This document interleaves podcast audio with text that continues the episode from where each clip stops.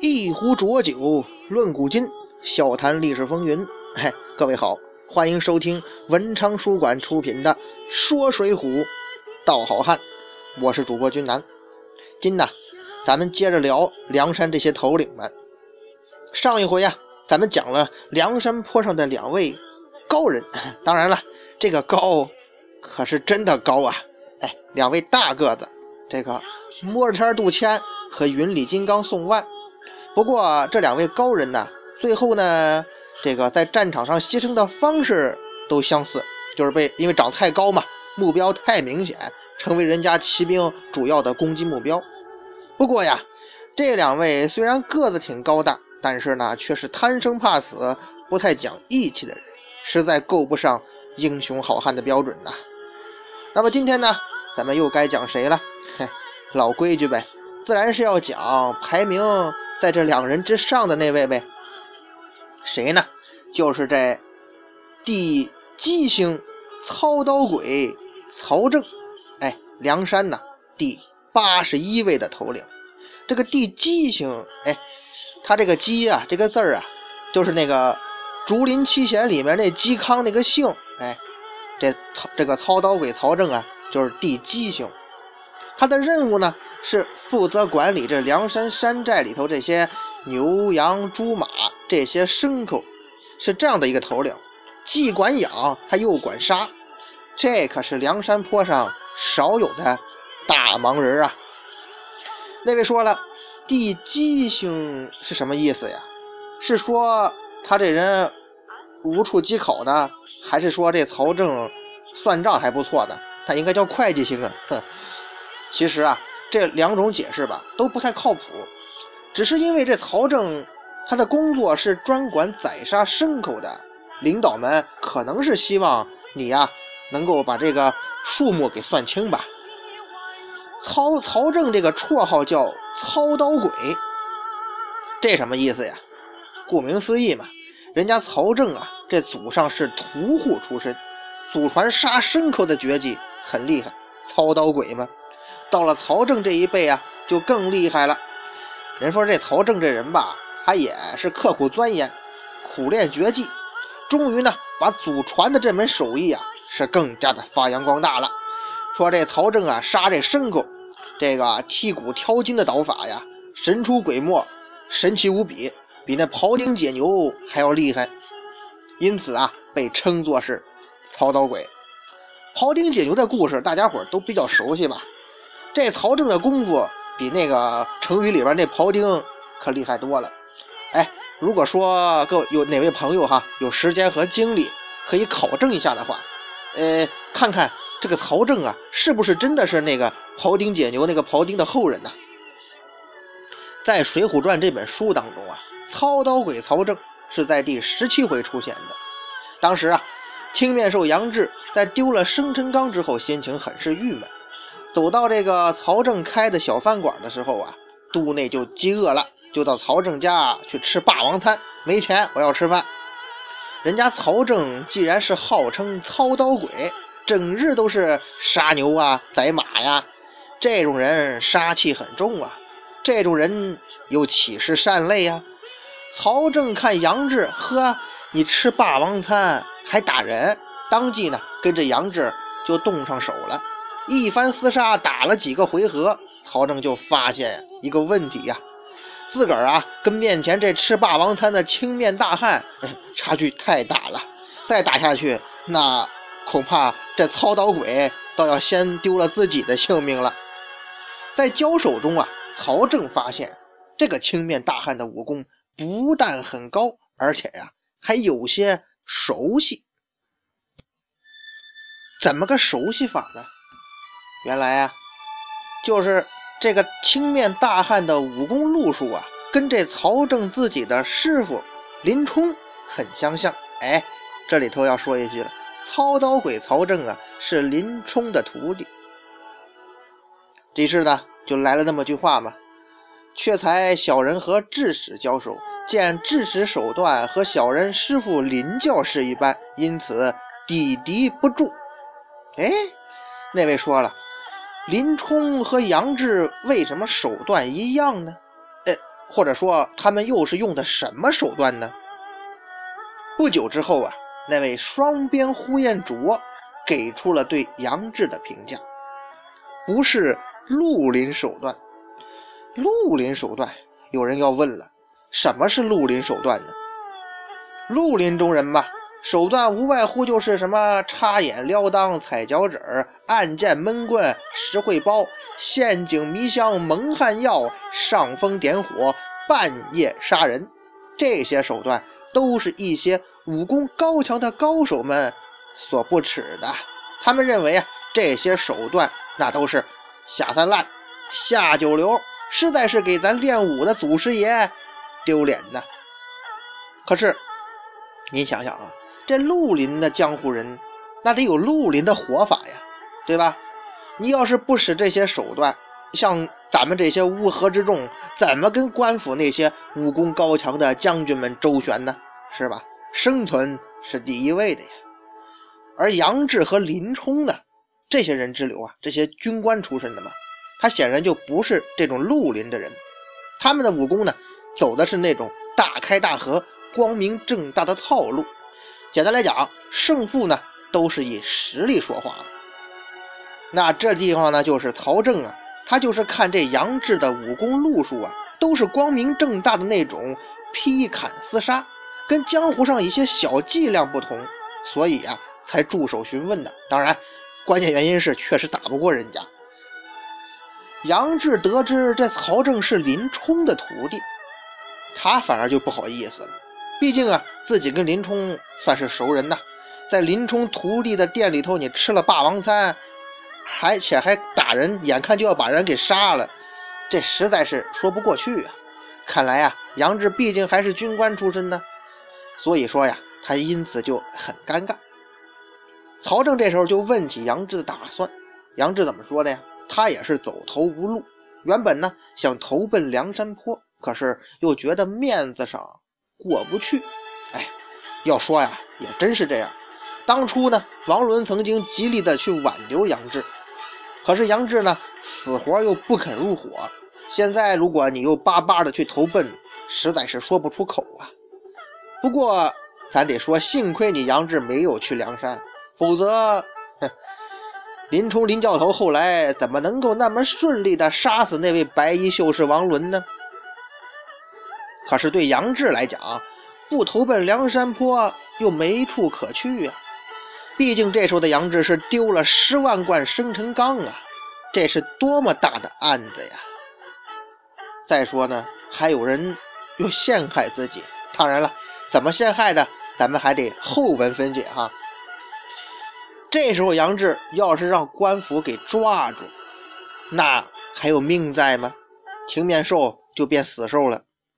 现在好像落草为寇是最好的选择，可是现在的杨志是想当强盗都找不到门路了。杨志会觉得我这个人呐，那是多么的失败呀！混成这样，那是多么的惨不忍睹啊！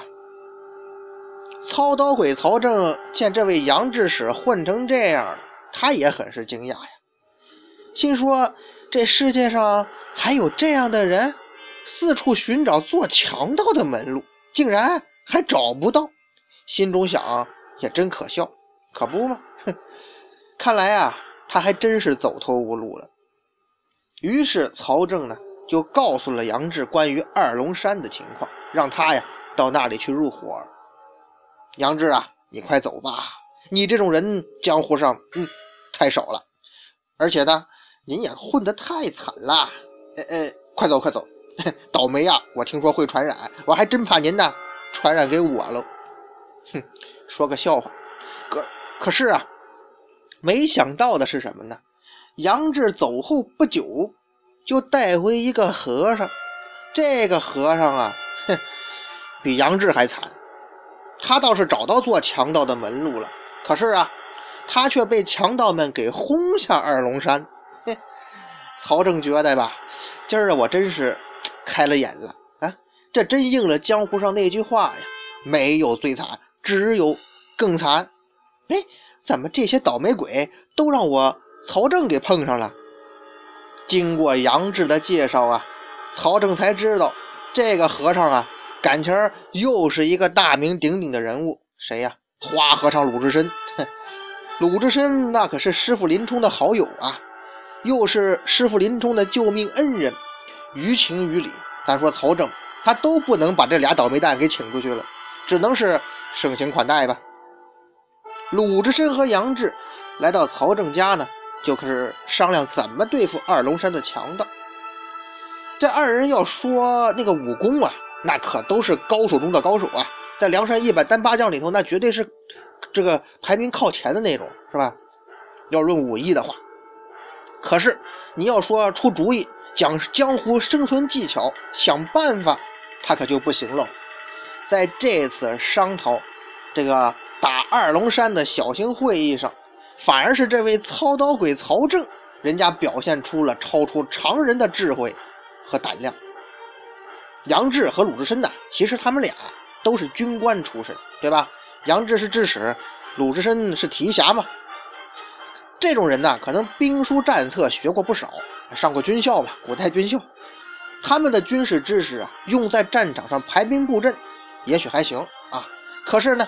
你到了混江湖上，遇到这种短兵相接的情况，嘿，对不起，你们那些军事技能啊，还真就丝毫用不上了。这时候呢，人家曹正在江湖上这些生存技能就发挥了作用啊，给这俩人指出了明路。由此可见，这位操刀鬼曹正吧，还是个挺聪明、挺有智谋的人。哎，咱不得不承认呐，有时候吧。那些杀鸡屠狗之辈，还真未必是无能之人。就好像汉高祖刘邦的大将樊哙，他不过也是个屠狗的嘛。有这句话说的嘛：“英雄不问出处啊。”帮助鲁智深、杨志二人深入二龙山险地，其实是一件相当危险的事儿。如果说稍有不慎，那就会万劫不复啊，命都丢了。毕竟那二龙山有好几百强盗。如果说在山上露出了马脚，被人家关门打狗，一举歼灭，哎，操刀鬼曹正，你可就再也杀不了羊，宰不了马了。你这操刀鬼可就真成了名副其实的鬼了。那咱们看这曹正，他害怕吗？不害怕，那是假的。这可是真正的深入虎穴呀！而且自己的武功呢又不太好，所以说呀。失败的可能性还是挺大的嘛，但是尽管害怕，曹正啊，他还是去了。他是在用头去撞那鬼门关呢。哎，说到这儿啊，不禁想起那句名言呢：“仗义多为土狗辈，负心总是读书人呐。”这位曹正啊，用实际行动仿佛也证明了这句话在某些时候的正确性啊。到了二龙山上。曹正的计划得以顺利实施。当鲁智深打死了二龙山大当家邓龙之后呢，他也连忙制止了屠杀的行动。都来投降，若不从者，便行扫除处死。擒贼先擒王啊！这邓龙都已经杀死了，等于说最大的障碍已经扫除了。这时候再一味的杀人，反而会激起这帮强盗的戾气。要是他们群起围攻，那岂不是弄巧成拙呀？曹正这人呢，咱们看哈，他不但杀牲口的时候，他的手里的屠刀捅得挺准的，他看事儿吧，人也看得挺准的。曹正啊，在帮助鲁智深、杨志得到二龙山的控制权之后啊，他并没有在二龙山入伙，而是啊，回到了他的小饭店，又做他的小老板去了。嘿。这是为什么呢？其实啊，就像咱们前面讲很多好汉的时候都提过的一句话：没有一个人呐是心甘情愿愿意落草去当强盗的。毕竟啊，落草当强盗那是不被社会认可的呀，那是无可奈何之下最后的一条生路啊。这时候的曹正，他没有觉得他没法生活，既然生活还能坚持。我干嘛要去做强盗呢？所以啊，曹正宁可去开小饭店，挣几个辛苦的铜板儿，他也不愿意落草去当强盗，去花那些大把的金银。他这样做呀，实在是不愿意落一世的恶名啊。其实啊，从曹正身上啊，他这时候的选择，咱们就可以理解为什么之前哈什么林冲、杨志、鲁智深这些人呢，混的都那么惨了，也不愿意落草当强盗的原因了吧？还是那句话呀，正常人但凡有一口饭吃，谁愿意落草为寇啊？既然你曹正不愿意落草，但是呢，你跟二龙山的关系又这么紧密，你能不引起官府的注意吗？所以呀，最后的结局呢，他还是落草到了二龙山，终于啊，做了强盗了。这就是那另一句话了，这叫人在江湖，身不由己呀。江湖是什么呀？江湖除了是人情世故啊，江湖还是个泥潭。你只要是踏进去，哪怕是只要踏进去半只脚，哥们儿，最后你也会深陷其中，不能自拔的呀。这就是生活呀。曹正在二龙山上生活的还算可以啊。在后来三山联合打青州之后呢，曹正啊就跟着鲁智深等人上了梁山了。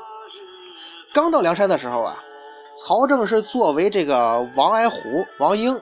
和扈三娘的副手镇守小汉寨，到了梁山坡排座次的时候呢，曹正就被安排去专管杀牛宰羊了。咱说呀，其实这个工作吧，倒是真正发挥了这位操刀鬼曹正的强项，毕竟专业对口不是？因此啊，我们之后也很少看到曹正的这个身影了，属于后勤工作，他这属于哈，因为啊，曹正太忙了。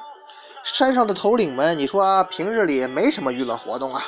最大的娱乐活动就是李逵那话嘛，吃肉喝酒。梁山上大摆筵席的时候也太多了，对牛羊肉的需求那肯定很大呀。那些头领们一喝酒就要大量的吃肉，毕竟咱们说，对梁山这伙人来讲，你用什么花生米和什么凉拌黄瓜之类的这样的小菜肯定是糊弄不了，是不是？所以可以想象啊。曹正这时候可以说整日忙在宰杀牲口的工作岗位上。后来啊，梁山泊被招安了，曹正呢也随大队人马离开了梁山。那离开梁山，宋江军营里又不可能驱赶大量的牛羊，也不可能整日花天酒地吧？所以曹正这样一来，倒是渐渐的清闲了。不过各位，有时候吧。清闲未必是好兆头啊！不杀牛宰羊的话，哼那你就得到这个军前、阵前去拼杀了吧？可问题是，到了军阵之上，这曹正真正的危险反而来临了。平时啊，咱们很少看到曹正在书中的出现啊。到了宋江征方腊的时候呢，我们却终于发现这位操刀鬼了。书中写，在攻打宣州的时候呢。出现了曹正的身影，不过呀，那个时候他已经身中要箭，毒发而死了。哎，这个曹刀鬼呀，他离开生死搏杀的江湖太久了，他本就不算高明的功夫，恐怕也生疏了吧。到了危机四伏的军阵之上，哎，曹刀鬼，你焉有命在呀？曹正这个人呐，表现机会虽然不多。但是啊，在他不多的出场中啊，充分表现了一个好汉该有的优秀品质。哦，那位说很惊讶呀，这个小人物居然具有好汉的品质啊！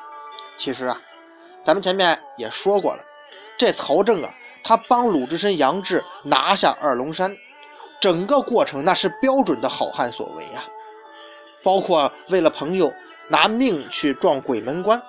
以及在得逞之后呢，及时制止了屠杀，包括整个计划的制定。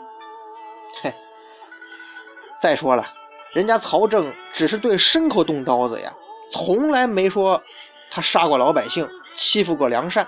因此啊，按照我们的标准，这曹正算得上是一条好汉。哎呀，操刀鬼曹正居然当选为好汉了，估计啊。这个结果会在梁山坡内部引起巨大反响啊！毕竟咱梁山上人太多了，甚至呢，包括这很多这《水浒传》的读者，恐怕都不太清楚这位屠户叫什么名字呢？他怎么会是好汉呢？他配吗？嘿，各位山上的头领以及有些《水浒》的读者，各位您还别不服气哈！谁让这曹正他做对了事儿呢？咱们是对事儿不对人，毕竟是不是英雄好汉，关键看你怎么做，对不对？徒弟当选，师傅能不着急吗？林冲是吧？不过呀，咱们这个评选活动毕竟是一个公正、公平、公正、公开，又是个清廉民主的组织。关键是，我想找贿赂，他们也没人贿赂我，不是？所以说呀，你那位师傅林冲啊，着急也不行，你呀。等着咱们逐一的审查吧，会轮到你的。什么什么？你想加塞呀？嗯，不行不行。什么什么？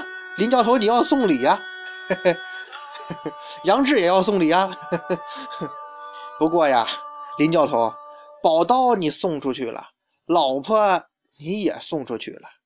试问，您还有什么可送的呀？